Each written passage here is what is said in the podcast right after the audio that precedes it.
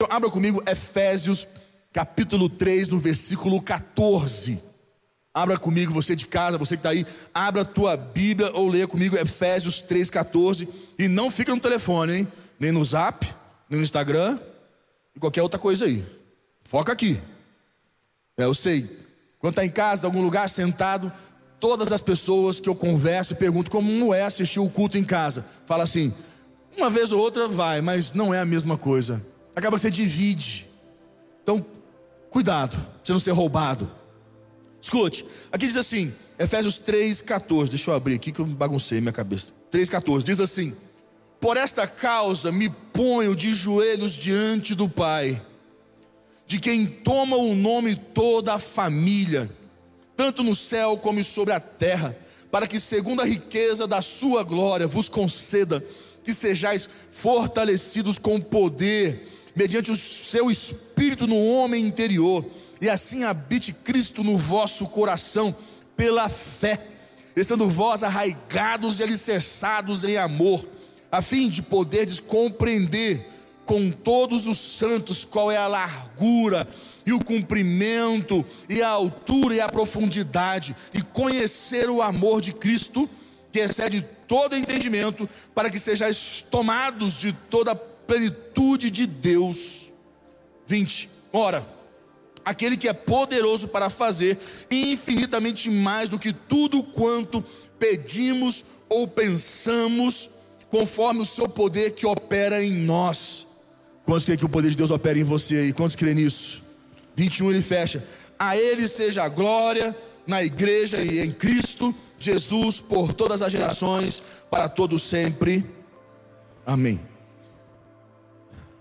Aqui neste versículo, mostra um pouquinho da história de Paulo, um momento, e eu posso dizer para você que tem vários ensinamentos aqui, desde o amor de Deus, a dimensão do amor de Deus, a largura, comprimento, profundidade, altura e por aí vai. Mas tem três coisinhas aqui. Três pontos. Três. De vários que eu poderia tirar. Vou focar em três. Eu poderia focar em muitas coisas, mas deixa para uma outra hora. E vamos focar em três, que eu creio que vão te ajudar absurdamente em relação aos sonhos de Deus para a tua vida. E primeiro ponto, quando ele fala aqui no versículo 1, ele fala assim: Por esta causa me ponho de joelhos diante do Pai. Por esta causa me ponho de joelhos perante o Pai. Por esta causa me ponho de joelhos. Igreja, entenda uma coisa muito importante para a sua vida. Dentro destes três princípios. Primeiro ponto, ponho-me de joelhos. Qual é a coisa onde está a maior arma do cristão? São seus joelhos. Não existe arma mais forte, mais poderosa do que os teus joelhos. Nada se compara aos teus joelhos.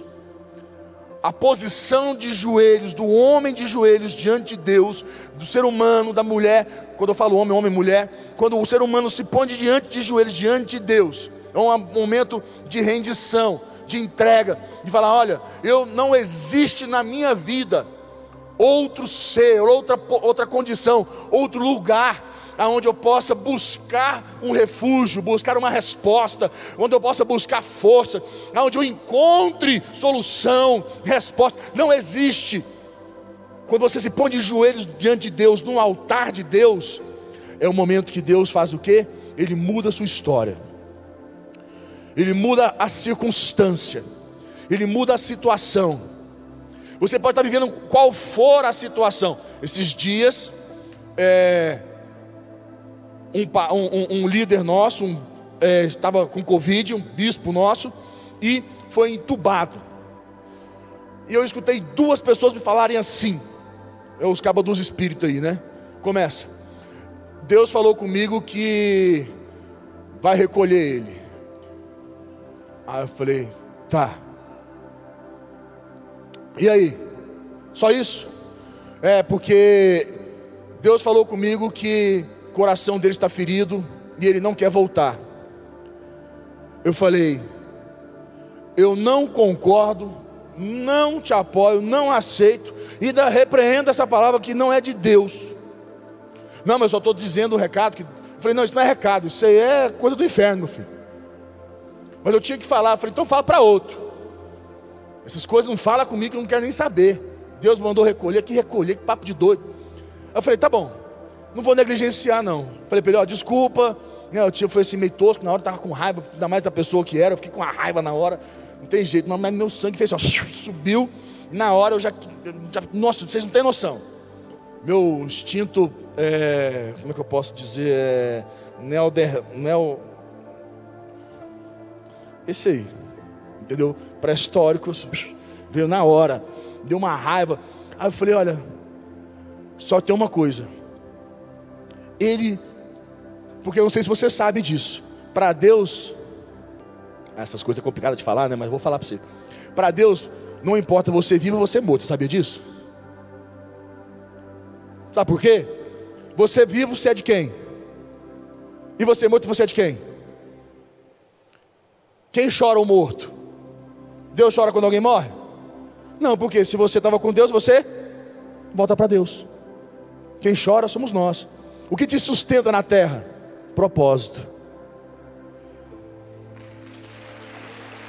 Meu Deus não importa. E eu fui diante do altar falei, Deus, o propósito desse bispo não acabou aqui. E nós fizemos um relógio de oração, estamos com ele até hoje. Eu comecei a orar e falei: a oração muda. A oração muda a situação.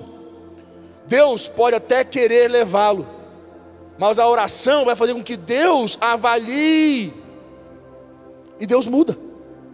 Quantas mudanças nós temos na Bíblia por, por uma oração de Deus? Uma oração a Deus mas é a oração de joelhos que muda. Não é a oração da boca para fora, porque a oração de joelhos é a que te faz conectar com o altar, que muda você conectar com os céus. Como eu disse para você, que se fortalecer no altar de Deus, essa palavra, quando ele diz aqui para nós, né? Põe de, de joelhos. Eu poderia pegar só sobre isso para vocês, né? Que eu tenho que já tenho que mudar aqui, porque se, não preguei nem um texto que eu tenho que falar de joelhos para vocês. Porque a palavra de joelhos é tão forte só para você ter uma ideia. Qual é a posição de rendição de uma pessoa que está sendo é, roubada, assaltada, ou melhor, é, presa, sei lá. Quando, o que, que eles fazem? Fica o quê? De joelhos.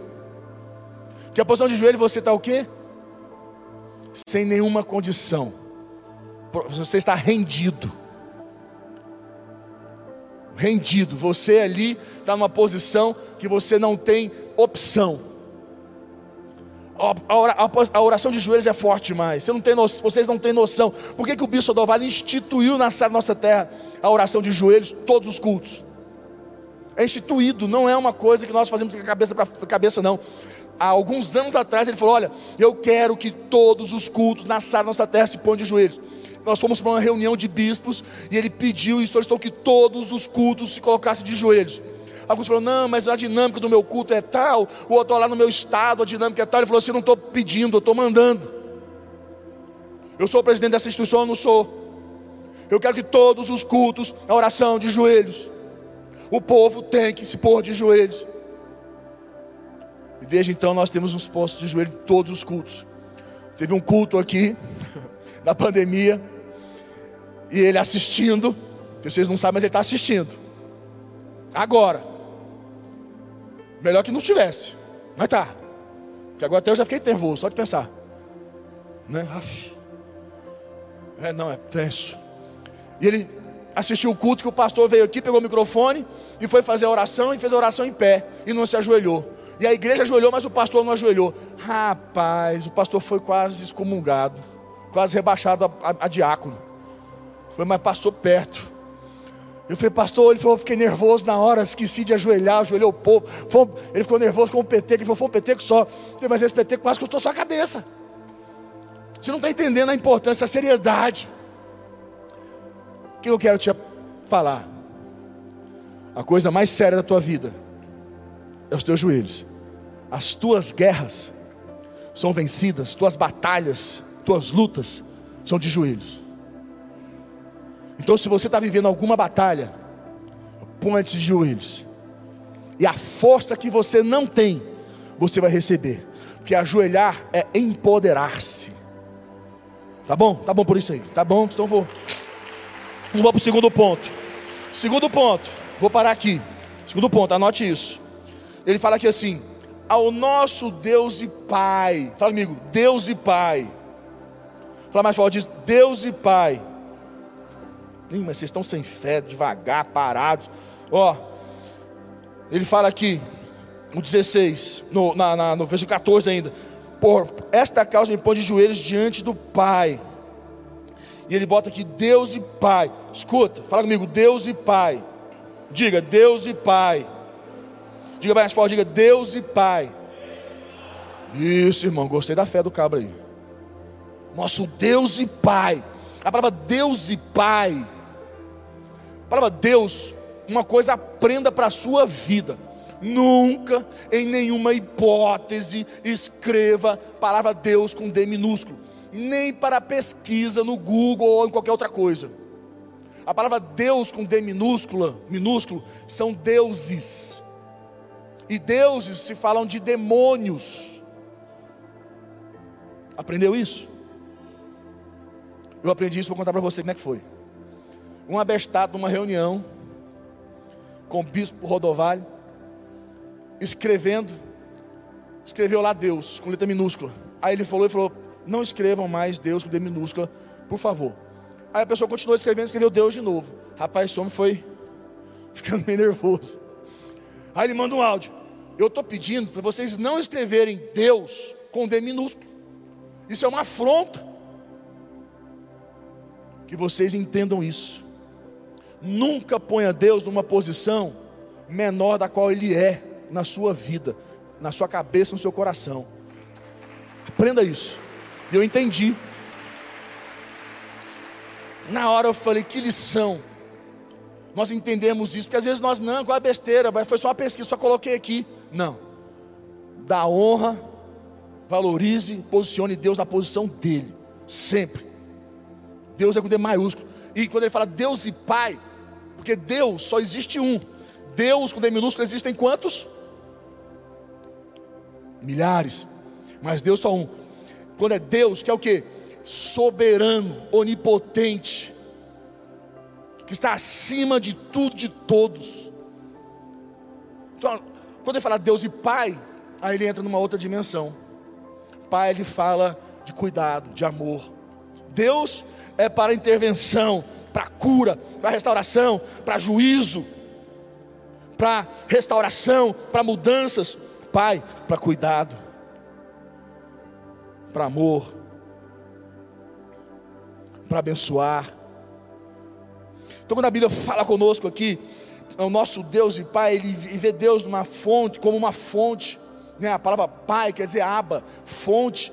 Então, Paulo expressa nesse momento aqui pondo-se de joelho diante do nosso Deus e Pai, duas condições diferentes. Deus, aquele que julga, aquele que hum, arranca as obras do inferno, e Pai, aquele que cuida, que ama, que abençoa.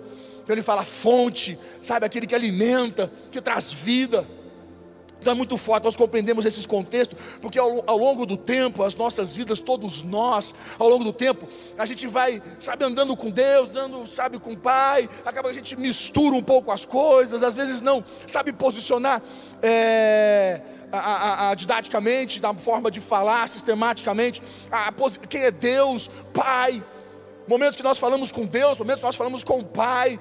Tem horas que eu falo na minha oração, quero, eu, eu, eu, eu invoco o nome de Deus, eu, eu chamo a existência de Deus na minha vida. E tem momentos que eu quero o Pai. Eu não quero o Deus, eu quero o Pai, eu quero a fonte que me alimenta, que me sustenta. Sabe aquele momento que você está, sabe, ansioso, angustiado, que você precisa de um, sabe, relacionar, sentar com seu pai e sentir segurança. Aquela paz que só o teu pai te dá, você está perto dele, você tem uma paz no seu coração, porque ele te, é, te transmite esse estado emocional para você. Então é muito forte. Quando Paulo fala aqui, e no hebraico a palavra pai, no grego no hebraico a palavra pai é fonte. E eu te pergunto, como você vê Deus? Como Deus é, está aos teus olhos? Como Deus está aos teus olhos?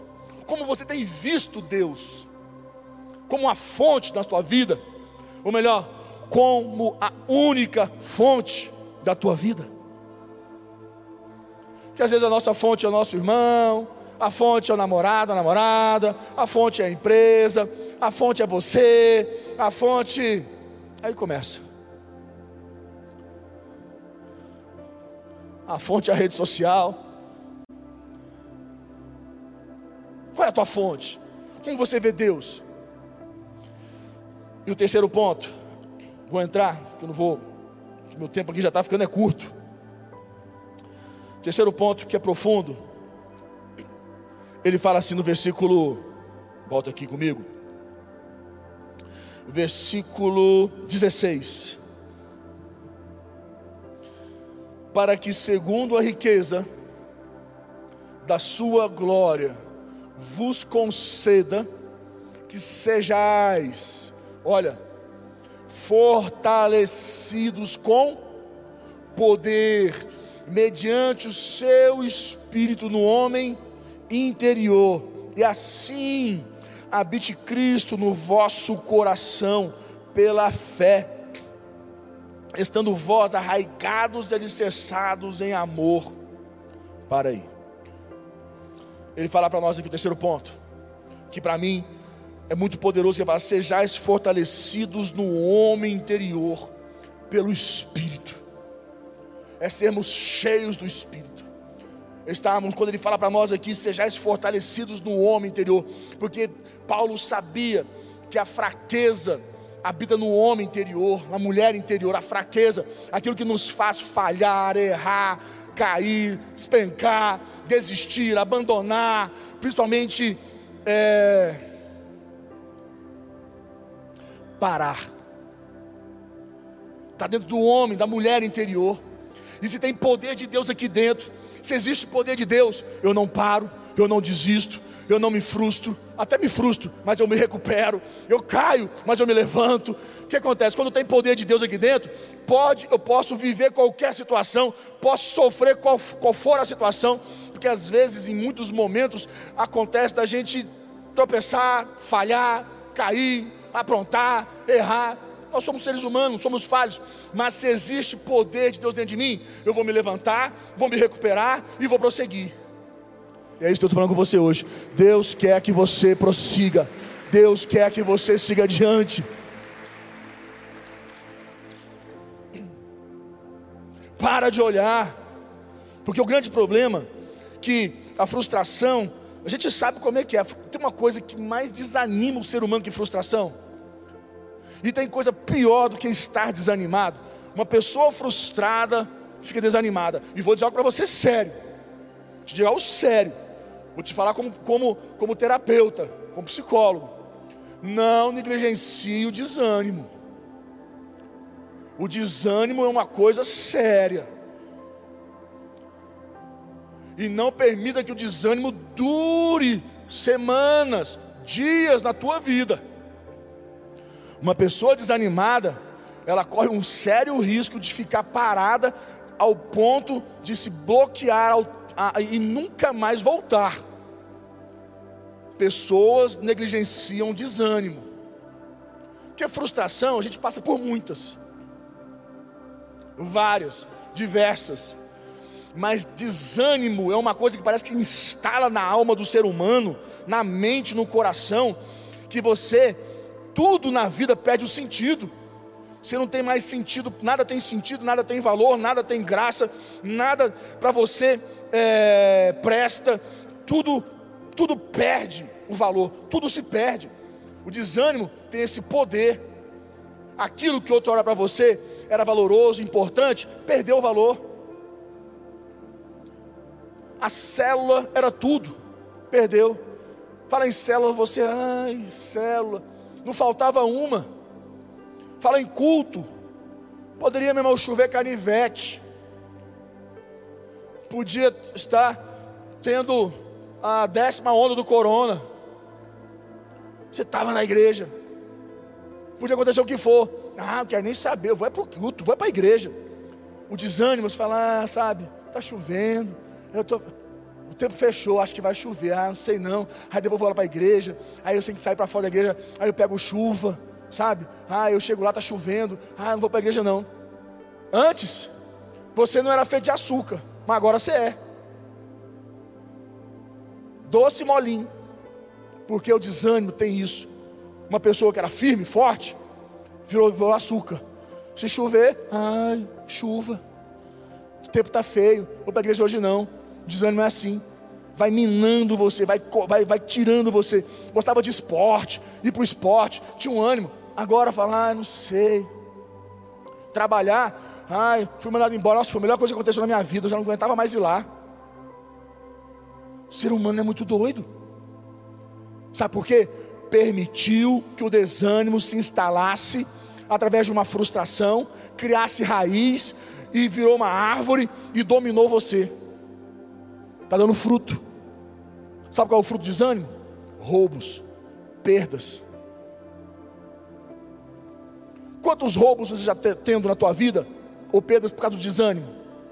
Só não tem mais porque você tem que pagar a conta, que senão você já já desistido. O desânimo é uma coisa muito perigosa. Cuidado com o desânimo.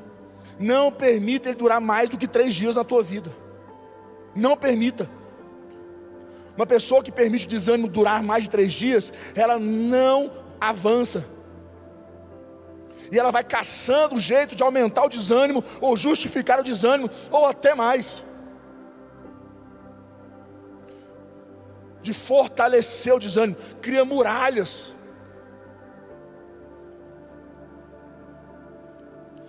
arruma aliados, pessoas para fortalecer. Então quer dizer para você uma coisa muito séria na tua vida. A frustração, ela pode te atrapalhar e, e fazer com que você não vá além dos seus sonhos. Mas, igreja,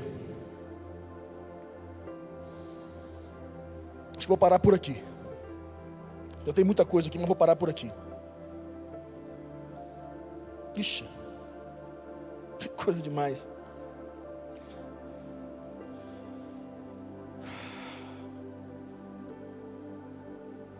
Põe para mim Hebreus capítulo 12, versículo 1. Hebreus capítulo 12, versículo 1.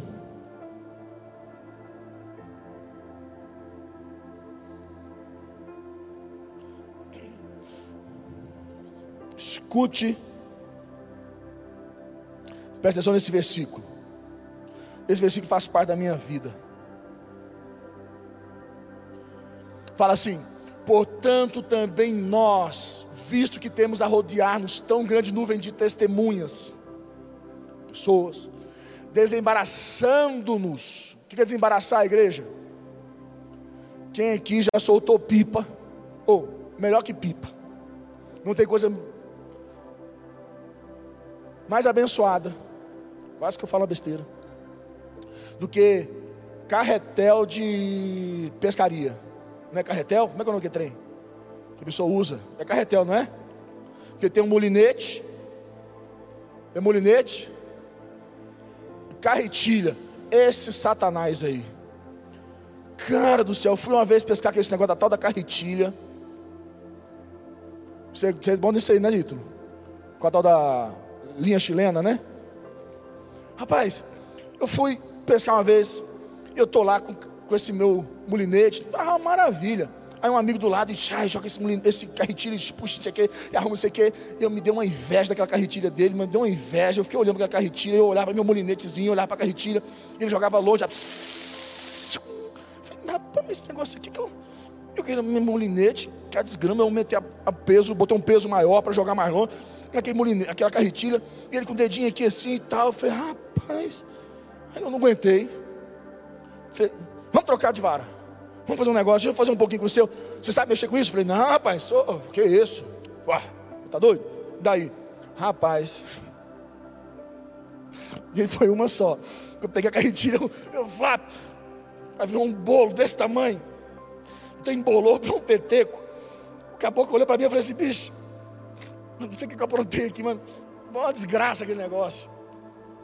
Não tem um vídeo na internet mostrando isso, não, gente. Tinha que ter um negócio para vocês verem como é que é. O negócio é o Satanás. Rapaz, virou um bolo. O cara ficou tão chateado comigo.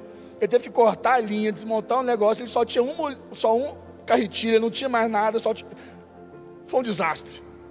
No final das contas, eu tive que dar minha vara para ele, para ele ficar desmontando. Arrumei uma garrafinha, enrolei uma linha nela, fiquei pescando. Eu falei, mas que desgraça que foi aquele negócio. Mas me deu uma raiva. Você tinha que achar para mim um vídeo. Mas aquele negócio Quem aqui já viu isso? Quem já viu esse troço? Vale a pena você ver. Aquilo é o versículo que está ali. É embaraçado. Não tem aí não, ô, Geleinha? Tem? Um vídeo de alguém fazendo uma maravilha dessa assim que eu fiz? Se tiver, põe aí para mim. Ai, viu, troço. Esse vídeo rápido, meu tempo acabou. Não, vocês estão que ver, isso aí é, é, é perfeito. Ah lá, ah o bicho aí, ó. Esse é o tal da carretilha. Essa bicha aí. Mas no final mostra ela, olha lá, ó. Esse dedinho desgramado, dedão, tá vendo? Eu botei o dedão no dia, mas eu acho que não. Ah, tem um rolo aí, põe lá. Tem um... Agora cadê, cadê o trem? Faz o. Vira o Satanás aí.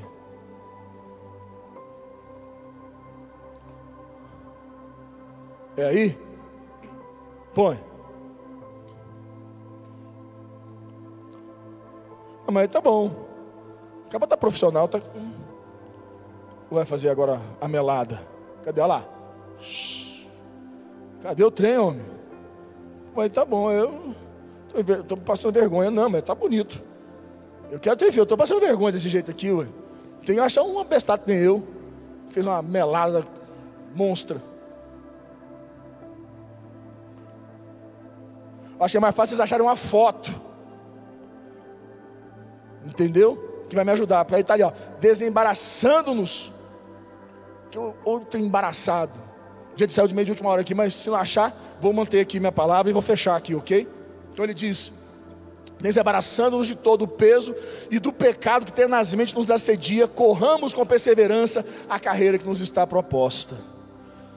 A palavra de Deus diz o seguinte: que nada pare você, que nada tenha poder de parar você, e esteja sempre de joelhos no altar, buscando Deus e Pai e fortalecimento interior para desembaraçar e assim prosseguir.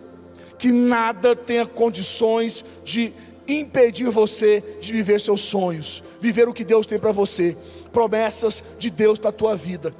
E vou dizer algo para você: se existe algum embaraço, alguma coisa que está impedindo você de avançar, Deus é suficiente para intervir na tua vida, no teu homem, na tua mulher interior, te dar força para desembaraçar isso e você avançar. E Ele está te dando essa força hoje.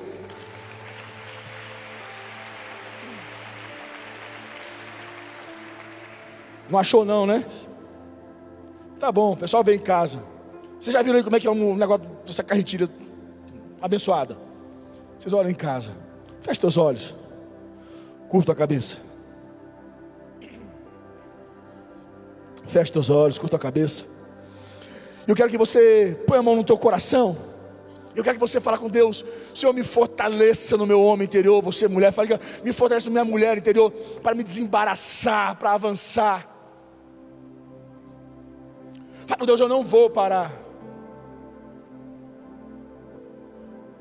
Fala com Deus que você não vai parar. Você não vai parar. Você vai se desembaraçar do pecado,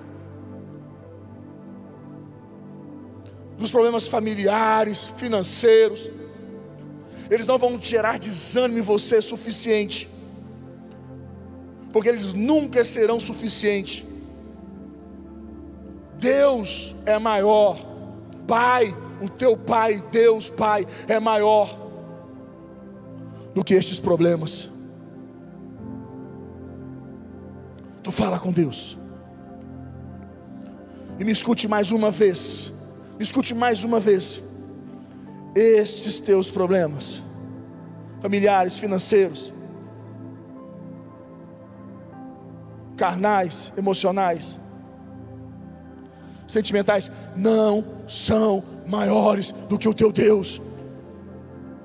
Eles não são suficientes e não podem ser suficientes. Eles precisam ser pequenos diante do teu Deus, que te fortalece no teu homem, na tua mulher interior, te dá força para se desembaraçar e avançar. Então fala com Deus. Quando você chegar em casa, ou quando você quiser, é de joelhos, que te fortalece. Chama o Deus, invoca Deus, chama teu pai. Fala, Deus é aqui dentro. Igreja, Pai, nós te agradecemos e te louvamos por esse momento juntos. Perdoa, Pai, nossos pecados e nos fortalece, nosso homem, nossa mulher interior, em nome de Jesus.